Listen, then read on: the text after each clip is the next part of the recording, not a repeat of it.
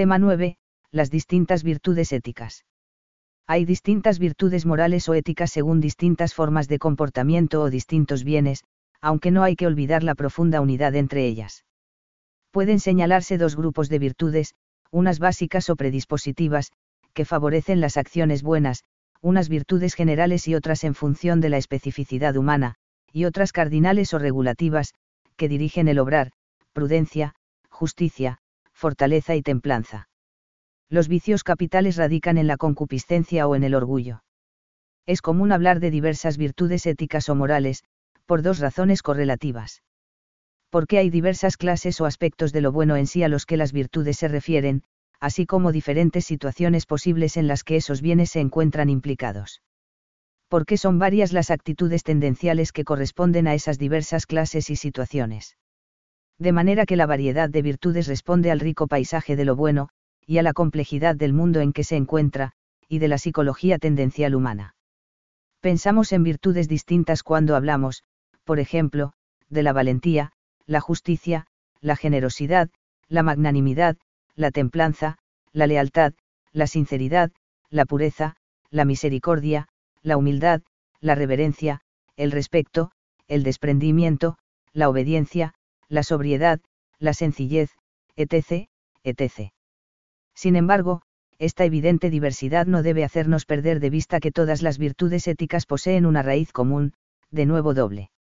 En el polo objetivo, todas las virtudes éticas apuntan de modos variados a lo bueno en sentido moral o absoluto, particularmente a lo referido a la dignidad personal.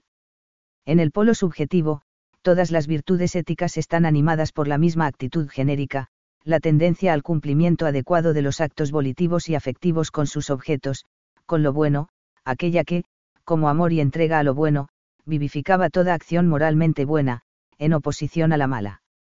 Por eso San Agustín anclaba en el amor, ordenado, todas las acciones, ama y haz lo que quieras, si te callas, calla por amor, si hablas, habla por amor, si corriges, corrige por amor, si perdonas, perdona por amor, ten la raíz del amor en el fondo de tu corazón, de esta raíz solamente puede salir lo que es bueno.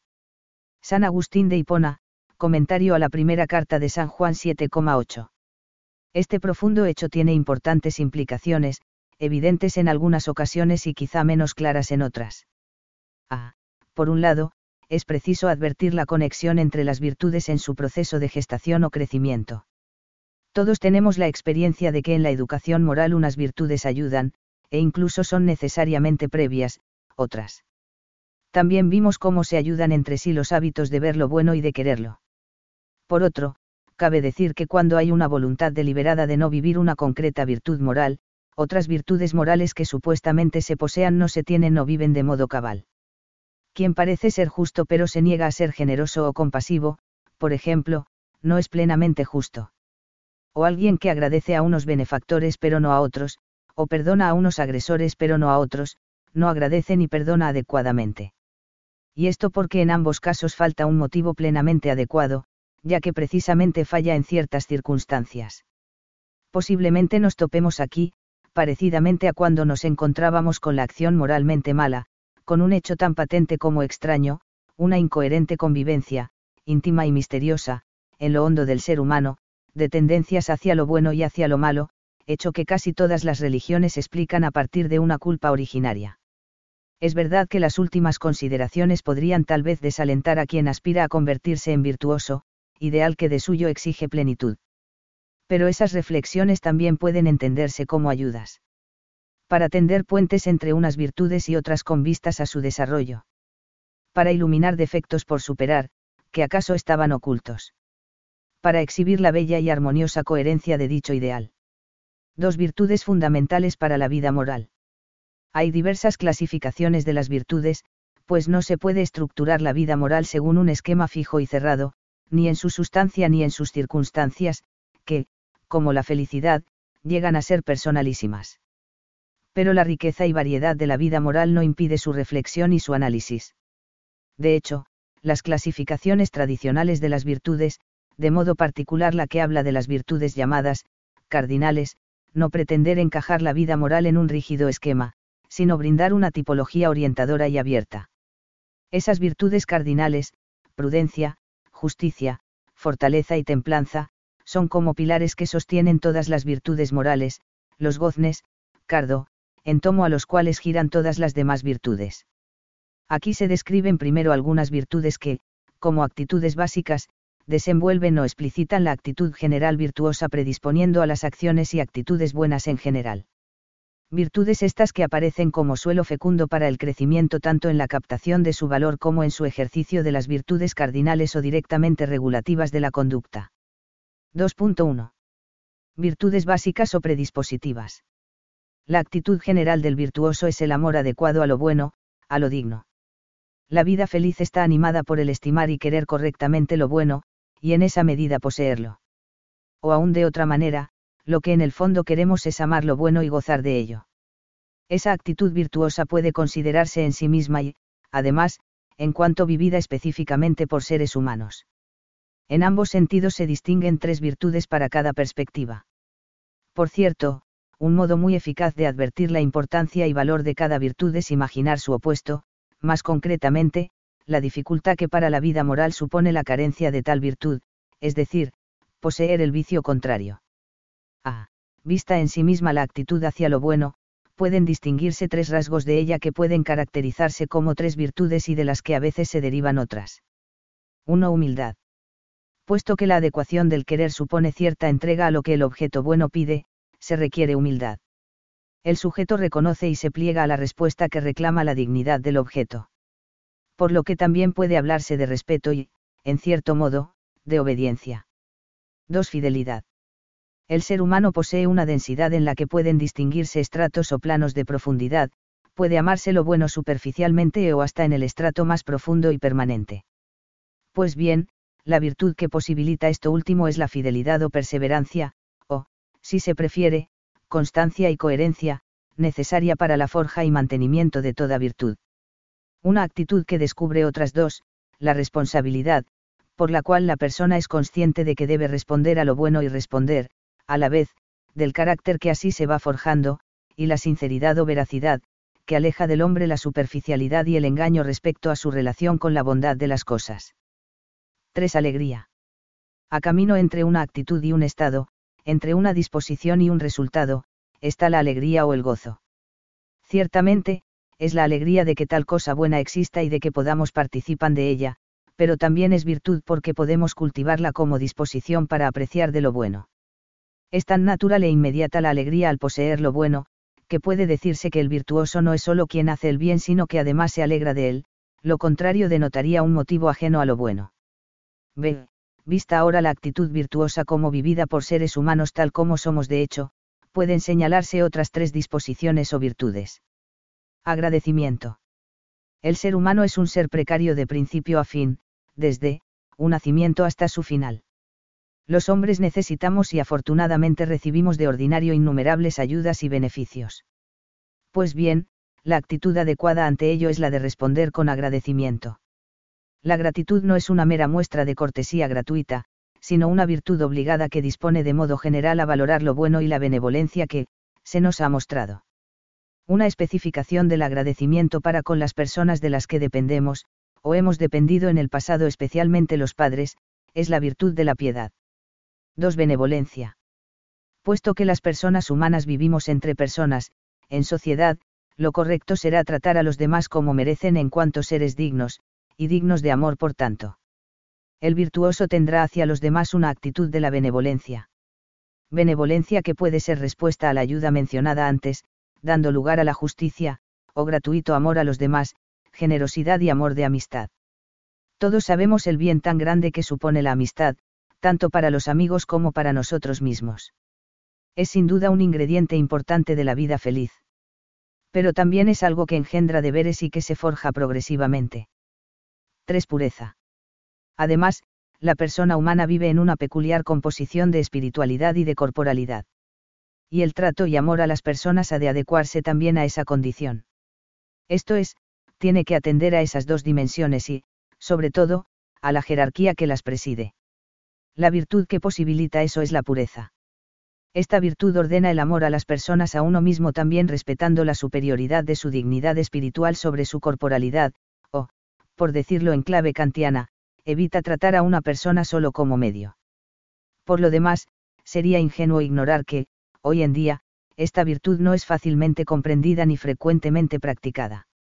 Las razones de ello son complejas y variadas, desde teóricas, la no fácil comprensión de ese misterio ontológico de un ser a un tiempo espiritual y corporal, hasta prácticas, como el difícil dominio del impulso sexual o la resistencia de la voluntad a entregarse a las exigencias de lo bueno en sí en algo tan íntimo como el propio cuerpo. 2.2. Las virtudes cardinales o regulativas. La tipología de las virtudes cardinales, prudencia, justicia, fortaleza y templanza, fue forjada en el pensamiento greco-latino. Platón aludía a ellas como el auriga o conductor la prudencia, el control del apetito irascible, fortaleza, y de, Didi el apetito no enpisnible, templanza, sidedo, a la actitud de hacer cada reo, o suyo propia mit. Aristóteles o dejó a seetada rea clasificación e ordeada, pero se tuye coecepció es similar por el eleeco de virtudes que trata coe cierto detalle, la valetía, la templaeza, la apacibilidad, la espleedidez, la generosidad, la magraimidad, la veracidad, la afabilidad, la vergueza, la justa y digna y la justicia ya como criterio geoeral y miestra relación cm los demás. Hay quien replica que ese origen restringe su validez al particular modelo cultural griego y latio. Pero esa impujeación se deshace cuando se ve que los problemas prácticos a que esas virtudes pretende dar soluciones o innegab, emente o universales, e vuestra re, anión cm los demás, el coetrol de impulsos como la ira o el deseo sexual, la medida de la fae de poder y dominio sobre otros, o del deseo de riquezas, etc. No hay que mirar, por Taeto, que propuso tal ideal virtuoso, si o si ese ideal mismo es aceptable razoeable mit, recuérdese lo dicho acerca del relativismo cultural. A. La prudencia es, esa y duda, la fundamenta, de las cuatro. Es ea virtud intelectual, eu su práctica, y moral a la vez, porque facilita verlo huerto y cada circunstancia y realizarlo cm de nisión acierto y resolución son sus botas. Y eo, por cierto, esa difuedida caricatura como actitud pasiva o como simple astucia calculadora. Por eso posee un papel rector sobre las demás virtudes. Aristóteles llega a identificar el bueo como el prudit, y en realidad, es el sabio y bueo a la vez, y a señalarlo a Adam que como el criterio de lo bueno, de lo que se debe preferir y hacer. El prudit es quien vive y la actitud de sopesar los elementos de cada situación y que se encuentra y de efectuar la e moral mit buena y cada caso. Pero es más virtud que hay que adquirir y cultivar, puesto que es el hábito eo solo propio de ue ser bue o sm más, el de ue como el humaro que coe el tiempo, cm su propia experiencia y coe ayuda ajera, y cuyas acniores sm siempre coecretas y circunstanciadas. B. La justicia puede verse de dos modos en un sentido muy amplio, el de hacer justicia a la realidad, particularmente a las demás personas y a ellos otros mismos. La idea de nump, tu adecuado de ma vida de sus actos y proyectos, la idea de lo correcto o debido, contindi y externia la noción de justicia. En este aspecto tan amplio, la justicia apunta al eterno ideal moral, y así lo entiende Amendolarre, y Gion Quaedo llama, justo, al saeto. En un sentido más particular, el referido a nuestra relación con otras personas en la medida en que hemos de darles lo debido. Relaciones interpersonales que pueden ser de muy diverso tipo, desde las familiares y amistosas hasta las del más ancho espectro social. Tal variedad de relaciones interpersonales ha provocado que el estudio de la virtud de la justicia se haya desarrollado por extenso, y que se distingan varios tipos de ella, la justicia conmutativa, la legal, la distributiva, la hoy llamada, justicia social, etc. Además, es tal su importancia para la regulación de la vida en común que se entiende que un mínimo de deberes y derechos de la justicia se plasmen en códigos jurídicos. C. La fortaleza es necesaria para realizar lo bueno a pesar de las dificultades, tanto exteriores como interiores. Exteriores no necesariamente en cuanto a obstáculos que impidan la causación de algo, sino sobre todo por las motivaciones que se presentan en la realidad. Pues hay muchas cosas que nos atraen o motivan no solo desde su bondad objetiva, sino también por afectar a nuestra satisfacción subjetiva. Interiores, porque encontramos en nuestro interior no solo la tendencia al cumplimiento adecuado en lo bueno en sí, sino asimismo tendencias que persiguen su satisfacción de modo ciego o meramente subjetivo. De modo que una acción posible que vemos como correcta y nos atrae como buena, puede a la vez desagradamos por exigir de nosotros el sacrificio de una satisfacción. La virtud de la fortaleza nos impulsa entonces a acometer empresas y acciones buenas costosas, así como a perseverar en el empeño por llevarlas a término resistiendo motivaciones contrarias. D. La templanza nos es necesaria porque frecuentemente tratamos con bienes sensibles o materiales que apelan al correspondiente estrato de nuestro ser. La fortaleza trataba sobre todo de no rehuir lo bueno cuando desagrada o incomoda. Ahora la templanza ayuda a secundar nuestro agrado sensible hacia los bienes materiales en la medida adecuada, según lo merezcan los objetos y sea realmente bueno para nosotros. No consiste la templanza, por tanto, en reprimir siempre todo agrado sensible, lo que iría contra todo sentido humano y negaría la bondad legítima de lo sensible, sino en moderarlo o integrarlo en un querer adecuado al bien objetivo y armonioso de la persona, o dicho de otra manera, vivirlo en una medida en que no estorbe la tendencia a bienes superiores. Respecto de los bienes puramente materiales, la templanza de suele llamar sobriedad, y con respecto a la dimensión corporal de las personas, castidad o continencia. 2.3. Relación entre las virtudes predisposicionales y las cardinales. Pues bien, si ahora vemos conjuntamente ambos conjuntos de virtudes, las que antes hemos llamado básicas o predispositivas y las cardinales o regulativas, percibimos que se complementan. Por un lado, las cardinales hacen operativas las básicas, y las básicas aseguran el motivo bueno a las cardinales, que de otro modo pueden actuar correcta pero no virtuosamente. Lo mismo tratándose de las acciones injustas que de las justas, es posible que lo sean por accidente, en efecto, uno puede restituir un depósito involuntariamente y por miedo, y entonces no debe decirse de él que hace una cosa justa o que obra justamente, a no ser por accidente. Aristóteles, Ética Nicómaco 1135b3 a 8. Por otro lado, en cierto sentido, las cardinales parecen ser medio y un estado inferior respecto a la vida feliz y buena caracterizada por las básicas, que entonces son nucleares además de predispositivas. Tal vida, perfectamente feliz, sin embargo, sería demasiado excelente para el hombre. En cuanto hombre, en efecto, no vivirá de esta manera, sino en cuanto hay en él algo divino, y en la medida en que ese algo es superior al compuesto humano, en esa medida lo es también su actividad a la de las otras virtudes. Lo que es propio de cada uno por naturaleza es también lo más excelente y lo más agradable para cada uno, para el hombre lo será, por tanto, la vida conforme a la mente, ya que eso es primariamente el hombre. Esta vida será también, por consiguiente, la más feliz.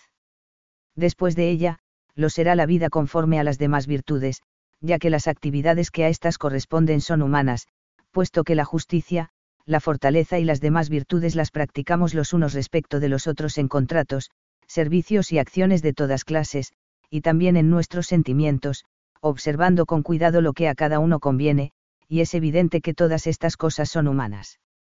Estando unidas a los sentimientos o pasiones las virtudes morales lo serán del compuesto, y las virtudes del compuesto son humanas, por consiguiente, también lo serán la vida y la felicidad conforme a ellas. En cambio la virtud o excelencia de la mente está separada. Aristóteles, Ética a Nicómaco. Lo cual podría plantear el problema de si la virtud es, y cómo, un medio. Pues parece que sí en el proceso pedagógico y de búsqueda de la felicidad, y parece que no para mantener su valor moral, de suyo absoluto y por tanto no útil. O mismo filósofo se hila agudamente al paso de esta objeción, la vida feliz es otro fin en sí, y las virtudes son a la vez fin en sí y medio para la vida feliz. Tal parece ser eminentemente la felicidad, pues la elegimos siempre por ella misma y nunca por otra cosa, mientras que los honores, el placer, el entendimiento v toda virtud los deseamos ciertamente por sí mismos, pues aunque nada resultara de ellas, desearíamos todas estas cosas, pero también los deseamos en vista de la felicidad, pues creemos que seremos felices por medio de ellos. Aristóteles, Ética Nicómaco 1097b1 a 5. 3. Los vicios capitales. Así como había una oposición entre las acciones buenas y las malas, hay también una oposición entre las virtudes y los hábitos moralmente malos, los vicios. En ellos se trata de un querer habitual inadecuado, de un amor incorrecto. Y al igual que en la acción mala, hay aquí, igualmente algo indebido y extraño que el examen de las acciones malas atribuía a una doble raíz, la concupiscencia y el orgullo. La concupiscencia mueve a querer una bondad aparente, la simple satisfacción subjetiva, que en verdad no satisface porque no se nutre ni se interesa por ningún bien intrínseco. El orgullo inclina a dictar por uno mismo el criterio de lo que se debe o no se debe querer. Tales disposiciones habituales crecen o decrecen en el sujeto, desde luego, pero arraigan en el porque encuentran un eco en el interior del ser humano. Junto a la tendencia buena que adopta la forma de las virtudes, albergamos también una tendencia mala en las formas de la concupiscencia y del orgullo. La tradición cristiana habla de siete vicios o pecados capitales, cuatro son formas de la concupiscencia y tres del orgullo. 3.1. Vicios derivados de la concupiscencia. La concupiscencia inclina al hombre a querer de un modo desproporcionado o inadecuado los bienes sensibles, por el mero gusto que proporcionan. Querer inadecuadamente significa querer de tal modo que con ello se desprecie o impida un aspecto más noble y debido de la situación pues evidentemente no es malo gozar de lo bueno sensible, lo malo es quererlo en detrimento de otro bien superior y necesario. A. Gula, cuando el deseo inmoderado consiste en el excesivo apetito en la comida o en la bebida. B. Lujuria, el dejarse arrastrar por el ciego e instintivo impulso de satisfacción sexual, esto es, sin integrarlo en el propio bien y en el de otras personas. C. Avaricia, si se trata de querer poseer desordenada o desmesuradamente bienes materiales. D. Pereza, el apego a la comodidad en general, rehuyendo todo esfuerzo. 3.2. Vicios del orgullo. El orgullo es una actitud moralmente peor que la concupiscencia, pues entraña una postura más decididamente libre en contra de lo bueno. Ya no es un dejarse llevar, sino un querer imponer el propio criterio. Al orgulloso le irrita otra legalidad que no sea la que él decida, otra superioridad que él mismo. Pretende situarse más allá del bien y del mal, desentenderse de toda jerarquía de bondad objetiva y de todo requerimiento estemo a su arbitrio. Pero tal empeño es una vana ilusión, un imposible para un ser finito con libertad finita. A. Soberbia o vanidad, la actitud general de vanagloria, prepotencia o afán de dominio y de poder. B. Ira, cuando el orgullo impulsa a frecuentes arrebatos para imponer la propia voluntad, más allá de la simple vehemencia. C. Envidia, la tristeza por el bien ajeno, que se considera entonces como un fracaso e incluso una afrenta al bien propio. Ahora bien, como en las virtudes, la diversidad de los vicios no deben hacernos olvidar su mutua conexión, aun percibiendo esa doble raíz.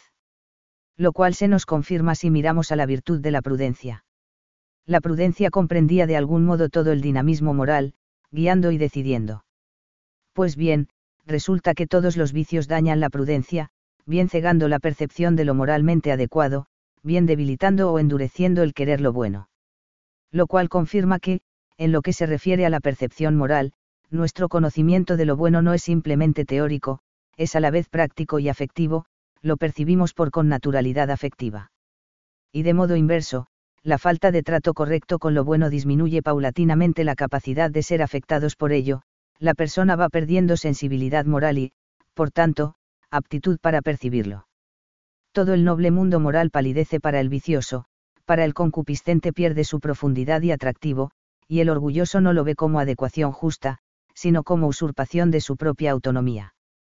De ahí que demos a la continencia el nombre de moderación, porque salvaguarda la prudencia y lo que salvaguarda es la clase de juicio a que nos hemos referido, porque el placer y el dolor no destruyen ni perturban toda clase de juicio, por ejemplo, el de si los ángulos del triángulo valen o no dos rectos, sino los prácticos, que se refieren a la actuación.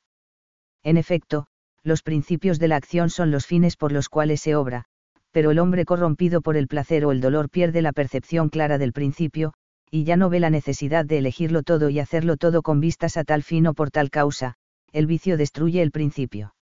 Aristóteles, Ética Nicómaco 1140b12 a 20. Cuanto más vivimos en nuestro vientre, como dice el apóstol, tanto más pobre en valor se nos torna el mundo y tanto más nos son dados en él los valores limitados exclusivamente a su posible función de signos de los bienes importantes vital y sensiblemente. Y en esto, no en los valores mismos, estriba el elemento subjetivo en el ser dado el valor. M. Scheller, Ética, p. 373.